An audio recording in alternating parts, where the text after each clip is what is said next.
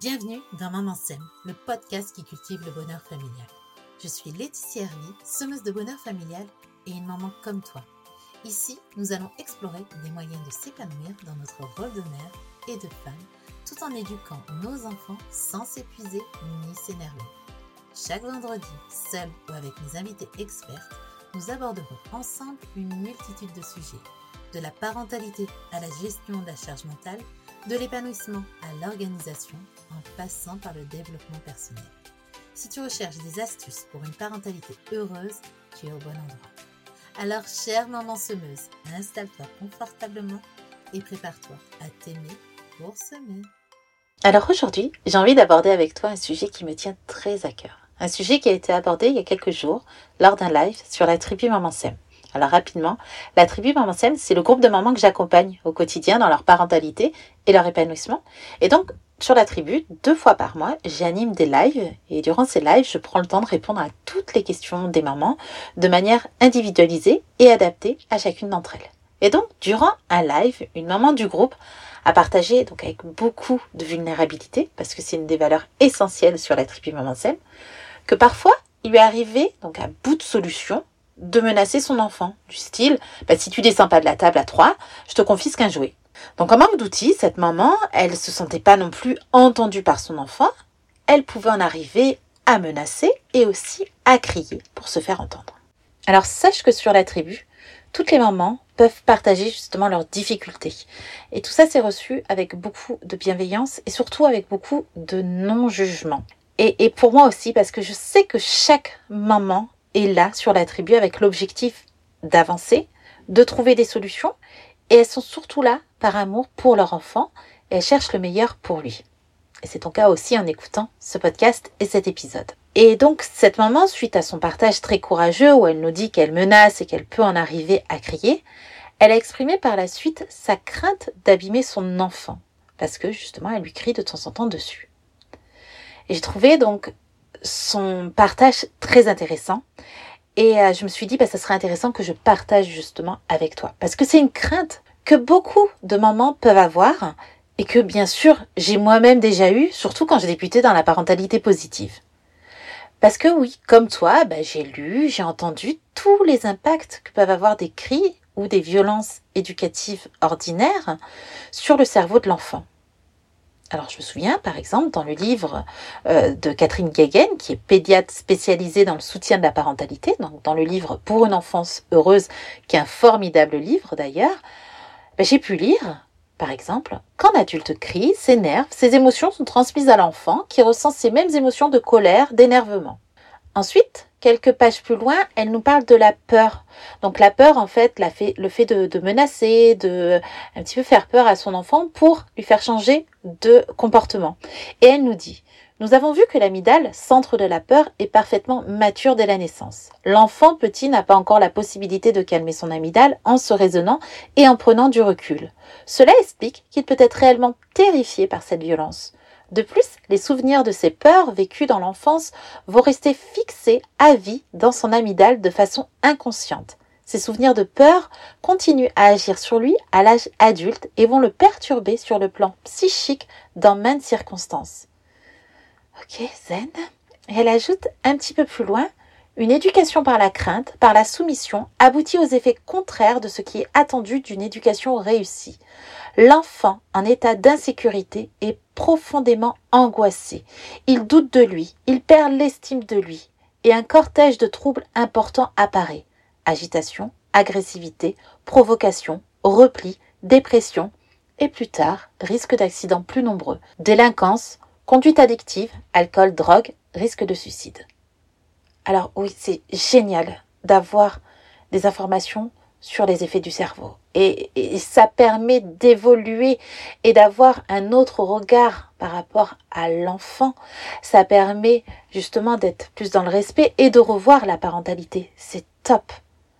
Mais ce discours-là, mais je sais pas vous, mais moi, ça me fait carrément peur en tant que maman. Et j'ai peur justement, comme cette maman de la tribu, de marquer mon enfant. J'ai peur de mal faire. Et bien entendu, comme tout parent, j'ai pas envie que mes enfants connaissent ces troubles. J'ai pas envie qu'ils arrivent à des conduites addictives ou pire au suicide. Alors comme j'ai toutes ces infos au niveau du cerveau et des conséquences délétères que pourraient avoir mes cris et mes violences éducatives sur mes enfants, bien entendu, je vais pratiquer au mieux des actes bienveillants et respectueux pour mes enfants. Il y a des moments où c'est extrêmement compliqué, j'imagine que c'est pareil pour toi et comme cette maman. Il y a des moments où il m'arrive de crier, alors j'avoue que c'est très rare, c'est de plus en plus rare, et au début de ma parentalité positive, au début de ma pratique, ben, c'était pas évident, c'était pas quelque chose qui était instinctif. Et ça m'est arrivé aussi d'avoir des gestes brusques envers eux. alors oui, quand j'avais des moments comme ça, et encore aujourd'hui, hein, je ressens une profonde culpabilité, bien entendu, je m'en veux, et puis surtout, j'ai pas envie de laisser ces traces-là envers mes enfants. Alors, c'est extrêmement stressant pour moi, c'est extrêmement compliqué et j'imagine que c'est pareil pour toi parce que du coup, on a les informations, mais dans la réalité, dans la vraie vie, ben, c'est pas si évident que ça. Et puis, tiens, je vais te raconter une histoire, justement, que j'avais partagée sur euh, mon blog il y a quelques années en arrière, justement, où je partageais des moments où ben, j'avais des difficultés, moi aussi. J'ai beau avoir euh, les connaissances, les informations, la formation, mais je reste une maman aussi, avec euh, ben, des difficultés. Donc mon fils aîné avait 12 ans, donc quand cette histoire s'est passée, et il pratiquait le BMX comme activité extrascolaire. Et c'était la dernière session de l'année. Et euh, durant cette dernière session de l'année, comme chaque année, il y avait une petite compétition avec le club voisin. Et mon fils n'aime pas du tout, du tout les compétitions, et il a refusé d'y aller. Et donc il m'a dit sur un ton ferme, plein d'assurance, d'un préado de 12 ans, non, j'irai pas. Donc moi j'étais euh, là vraiment perdue, impuissante, stressée. Et puis en plus, ben, je, savais qu'on devait partir, c'était l'heure.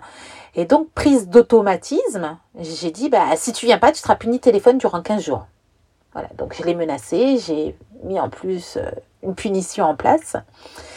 Donc je sais, je sais pourtant que je savais à ce moment-là que c'était contre-productif, malveillant, mais c'est sorti tout seul voilà, j'ai été impuissante et dominée par mes réflexes automatiques. Ben, j'ai fait ce que j'avais reçu quand j'étais enfant, ce que j'avais vu, et j'ai pas réussi en fait, en fait à, agir avec la bienveillance que j'ai pu apprendre par mes lectures, par mes formations, etc. Et euh, malgré mon ultimatum, malgré ma menace de punition, ben, il a répondu euh, Je m'en fiche, je viens pas.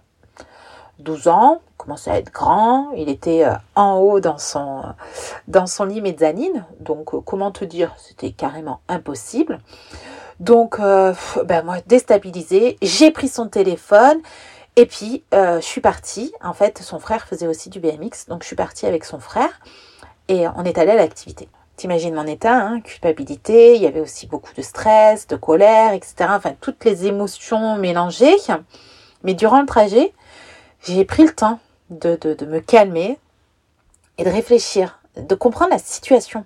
Qu'est-ce qui m'a amené en fait à être si dur là avec mon fils et à découpiller et puis euh, de, réagir de cette manière-là? Alors, j'ai compris déjà bah, que, que l'environnement a fait virer mes voyants au rouge très très vite parce que, en fait, dans l'environnement, c'est les conditions autour. Et là, on était déjà un peu à la bourre au niveau de timing. Et euh, le fait de me dire, ben, on va être en retard, ben, ça m'a stressé. Déjà, j'étais pas en condition pour être calme, pour être détendue. Donc, j'étais déjà dans un, dans un mood qui n'était pas ok, ok. Et puis ensuite, euh, j'ai mené mon enquête parce que je sais que derrière chaque émotion, en fait, il y a un besoin. Ok, donc, quel était donc mon besoin pour obliger mon fils à participer à ce dernier cours de BMX ah, J'ai mené ma petite enquête et j'ai compris, en fait, qu'il était important pour moi ben, qui remercie l'entraîneur de cette fin d'année. Il avait passé trois ans, en plus il voulait arrêter le BMX. Donc je voulais qu'il prenne le temps de, ben, de, remercier de son enseignement, de sa bienveillance. Et je trouvais que justement, euh, ben, par rapport à mes valeurs, je trouvais que c'était irrespectueux de ne pas participer au dernier cours et de même pas lui dire au revoir. Donc voilà, j'avais fait ma petite enquête, j'avais réalisé tout ça. J'ai laissé mon fils cadet à l'activité. Et puis moi, je suis rentrée et j'ai retrouvé mon fils aîné. Et là, j'ai pris le temps bah, de lui transmettre tout ce que j'avais pris conscience. je me suis excusée, bien entendu, de l'avoir puni, surtout que la punition n'avait aucun sens pour moi. Et donc là, je lui ai partagé, je lui ai parlé de mes besoins, je lui ai expliqué qu'il était important pour moi qu'il remercie son prof de BMX. Et bien entendu, il a compris, et puis ça avait du sens pour lui. Alors, je lui ai demandé s'il avait bien envie de partager au moins le goûter de, de fin de session avec ses camarades. Il m'a dit oui, et il est venu avec joie. Bien entendu, tu te doutes aussi que la punition a été levée. Et puis, je pense que même, enfin, je suis sûre, quoi, même s'il serait pas venu, euh, j'aurais retiré la punition parce que oui, elle n'avait aucun sens. Et puis, euh, ça, n'avait aucun, aucun impact, tu vois, sur ce que je voulais. Donc, tout ça pour te partager tu vois.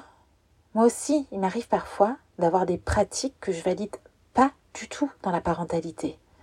Parfois, c'est extrêmement compliqué. Et comme je t'ai dit, pourtant, je suis formée, je connais la théorie, je devrais être au top en tant que maman. Ben non, je le suis pas. Et pourquoi? Parce que je suis humaine, tout simplement. Tu vois, dans, cette même idée, pendant longtemps, ben, je n'osais pas venir avec mes enfants à des rencontres parentalité. Parce que justement, j'avais peur qu'on attende de moi que je sois irréprochable, que je sois parfaite, et que mes enfants le soient aussi. Et c'est carrément impossible. Parce que comme je te l'ai dit, je suis humaine et mes enfants aussi. Et qu'est-ce que ça signifie en fait, je suis humaine? Ça veut dire que je suis faite d'émotions. D'émotions agréables, d'émotions désagréables, liées à des besoins. Et toi aussi. Parce que ben, seuls les psychopathes et les personnes mortes n'ont pas d'émotions. Alors réjouis-toi d'être humaine et d'avoir des émotions et parfois de craquer. Ouais, tu es humaine. Donc, parce que tu es humaine, parce que tu as des émotions, ben, ça veut dire que parfois, dans certaines situations, tu peux ressentir du stress. Donc, ça veut dire qu'en état de stress, ton, ton cerveau va s'activer. Mais l'objectif, c'est de te protéger, en fait. Il va s'activer pour te mettre en protection en disant oh là là là là, là la situation elle est pas bonne, attention protection protection, sauf que c'est une situation en fait qui est pas euh, néfaste, mais ton cerveau sait pas faire du tout la différence. Il n'y a pas eu en fait une mise à jour en disant là c'est une bonne situation, là c'est une mauvaise situation. Non, il ne sait pas faire. Donc il va réagir de la même manière qui est en fait un danger devant toi, un accident ou quoi que ce soit de voiture que en fait ton enfant qui va avoir un comportement euh, qui va pas être très très agréable pour toi. C'est totalement bête, mais c'est ainsi. Donc c'est pour ça que ça demande aussi une prise de conscience, ça demande de se reconnecter à soi pour pouvoir calmer son cerveau. Mais ça, c'est tout un travail. Et donc, quand en fait ton cerveau va s'activer, il va se mettre en mode attaque, fuite ou figement. Je t'en ai déjà parlé dans les précédents podcasts. Et donc, c'est pour ça que dans ce mode protection de ton cerveau, et si tu n'arrives pas à calmer ton cerveau, ben, il y a un moment, tu peux en arriver à crier, hurler, menacer, et avoir malheureusement aussi des gestes brusques. Alors attention, hein, je suis pas en train de te dire que c'est bien de réagir comme ça. Non, non, je t'explique juste que c'est normal, entre guillemets, c'est euh, une réaction de ton corps et que c'est ultra, ultra difficile à apaiser. Comme je te l'ai dit, c'est un très long travail, un travail de reconnexion à soi. Et dans ce travail de reconnexion à soi, ça commence déjà par être bienveillante avec toi et d'accepter tes loupés, d'accepter tes ratés. Parce que oui, tu ne peux pas être que lumineuse. Malheureusement, on a les deux pôles. Et, oui, c'est ultra difficile quand on se loupe, quand on se plante, quand on n'est pas du tout la maman qu'on a envie d'être. Et là, bah, tu vas ressentir de la culpabilité. Et c'est normal.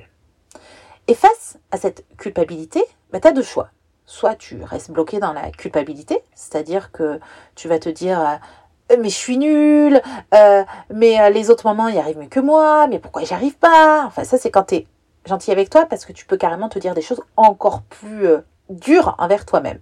C'est souvent cette situation qu'on va, cette réaction qu'on va avoir, hein. c'est-à-dire qu'on va rester bloqué dans la culpabilité. Et moi je t'invite à avoir le deuxième choix, la deuxième possibilité, c'est-à-dire que la culpabilité va être là, c'est normal. Elle est très saine, cette culpabilité. Elle est là en tant que messagère en disant Oh, là, t'es pas du tout sur le bon chemin. C'est pas du tout où tu voulais être. Moi, la culpabilité, je suis en train de te dire que tu n'es pas sur le chemin où tu as envie d'aller. C'est ça qu'elle vient te dire, la culpabilité. Elle vient pas te dire, t'es nul. Non, non, non. Elle vient juste te dire, t'es pas au bon endroit. C'est tout. C'est une émotion, elle est messagère. Et elle a un rôle. Le rôle, c'est de venir réparer, de t'aider à avancer, de trouver des solutions. Sauf que ce passage-là, on le fait pas. On reste bloqué à t'es nul, tu fais pas bien, euh, t'es moins bien que les autres. Non, non, non, c'est pas ça qu'elle vient te dire la culpabilité. Alors aujourd'hui, je t'invite, quand tu dérapes, quand il y a des moments où euh, ben, ça arrive, où tu es humaine et, tu n'as pas les réactions appropriées et les réactions que tu as envie d'avoir envers ton enfant, à juste dire bonjour à Madame la culpabilité. Salut, bonjour Madame la culpabilité. Et la remercier. Eh bien merci, merci d'être là. Parce que tu me guides sur le chemin de la parentalité. Et là, je t'invite à accepter en conscience tes erreurs. Et accepter en conscience tes erreurs, ça ne veut pas dire bah, je m'en fiche, je m'en tape, euh, c'est ok. Non, c'est les analyser, les voir, les regarder avec beaucoup de bienveillance et de comprendre, comme ce que je, que je viens de faire. Qu'est-ce qui s'est passé? Pourquoi j'ai réagi de cette manière-là? Qu'est-ce que je peux faire? Qu'est-ce que je peux mettre en place? Et l'objectif, justement, de ces retours en arrière et de ce regard-là, ça va te permettre d'avancer et de te rapprocher de ton idéal. Parce que j'aime bien cette phrase et je la dis souvent, cette phrase de Michel Gouez, à chaque fois que je me plante, je pousse.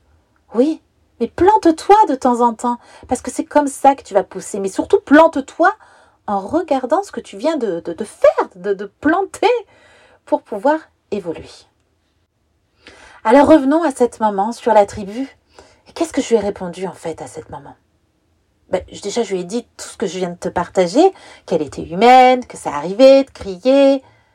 Et puis surtout, comme le dit aussi Catherine Guéguen, alors elle nous informe de beaucoup de choses sur le cerveau qui peuvent faire très peur, qui peuvent stresser, mais des infos qu'on doit prendre comme des faits et juste prendre peut-être un petit peu de recul. elle nous dit surtout que toutes ces situations prises isolément sont loin d'être dramatiques mais c'est leur répétition qui peut avoir un impact. Mais oui, ça arrive de temps en temps de crier. Mais c'est pas tous les jours et tu fais plein de choses à côté. Tu vas accompagner ton enfant avec beaucoup de respect, avec beaucoup de bienveillance. Et je lui disais, tu vois, ça me fait penser un peu comme les écrans, où on a énormément d'infos sur les écrans, et là encore, hein, j'insiste, c'est tant mieux, c'est bien, oui, il y a des effets néfastes sur les écrans, sur la consommation excessive des écrans. Mais c'est pas un épisode de Danny le tigre, une fois dans la semaine, qui va avoir un impact sur son cerveau. Et je vois énormément de mamans stressées de mettre un épisode de Danny le tigre ou un autre dessin animé, alors qu'elles font énormément de choses à côté. Et malheureusement, c'est les parents qui mettent des écrans de manière excessive. J'en ai vu, hein, dans les poussettes, euh, au restaurant, qui se questionnent pas du tout sur ces effets néfaste sur l'impact des écrans sur le cerveau.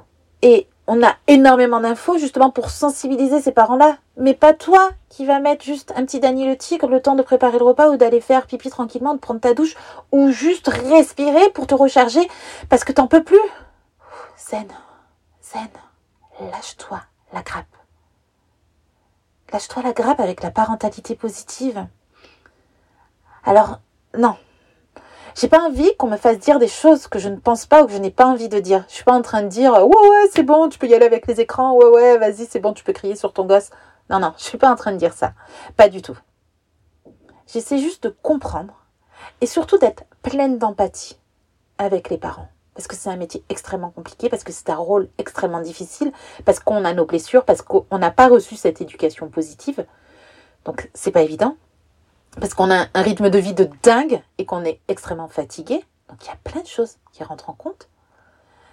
Et, justement, moi j'ai envie, comme John Bowlby le dit, elle dit, il dit, une société qui tient à ses enfants doit veiller sur leurs parents.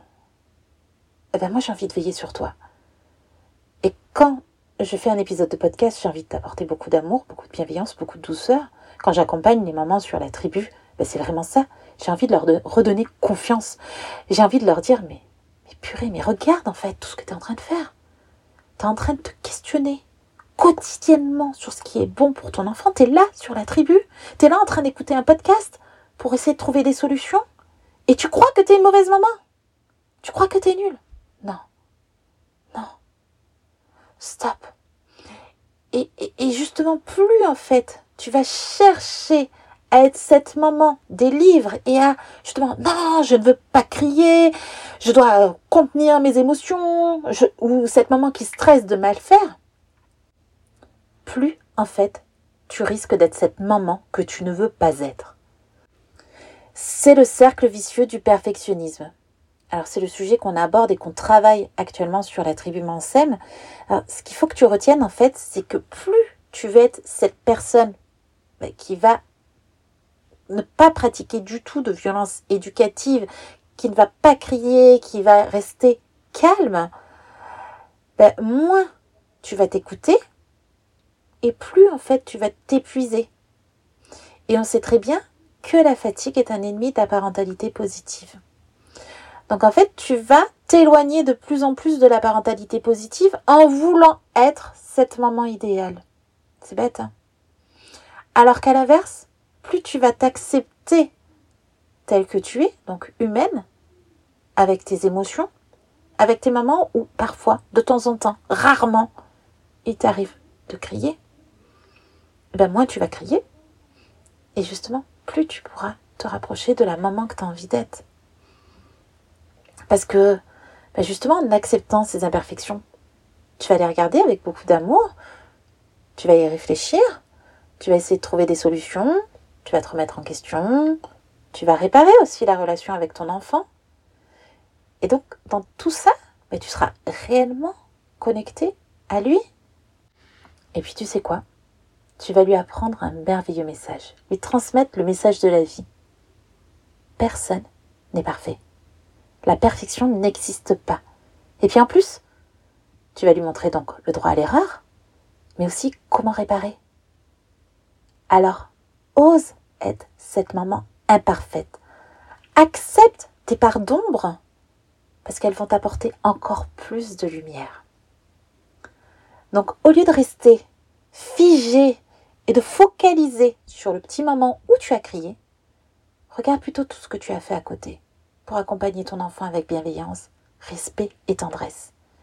Et puis surtout souviens-toi que tu es humaine et chaque jour, en chemin vers la parentalité positive. Alors aujourd'hui, j'ai vraiment envie que tu te dises que tu es parfaite, telle que tu es, en tant que maman parfaitement imparfaite. Et surtout, j'ai envie que tu te lâches la grappe avec la parentalité positive. Car c'est en te lâchant la grappe que tu arriveras encore mieux à cultiver le bonheur familial. Je te souhaite une douce, merveilleuse journée, sois bienveillante avec toi et je te dis à très vite pour un nouvel épisode. Merci d'avoir écouté cet épisode jusqu'à la fin et je t'invite à répandre ces belles graines à d'autres mamans autour de toi qui auraient besoin d'entendre ces paroles douces et bienveillantes pour s'aimer et semer. Si ce podcast t'a plu, tu peux le soutenir en t'abonnant et en laissant une note et un commentaire. Et si tu as envie d'aller plus loin, tu peux rejoindre la tribu Maman Sème un abonnement pour passer de la maman dépassée, surmonnée, fatiguée à la maman heureuse et épanouie. Tu trouveras toutes les informations dans les notes de ce podcast.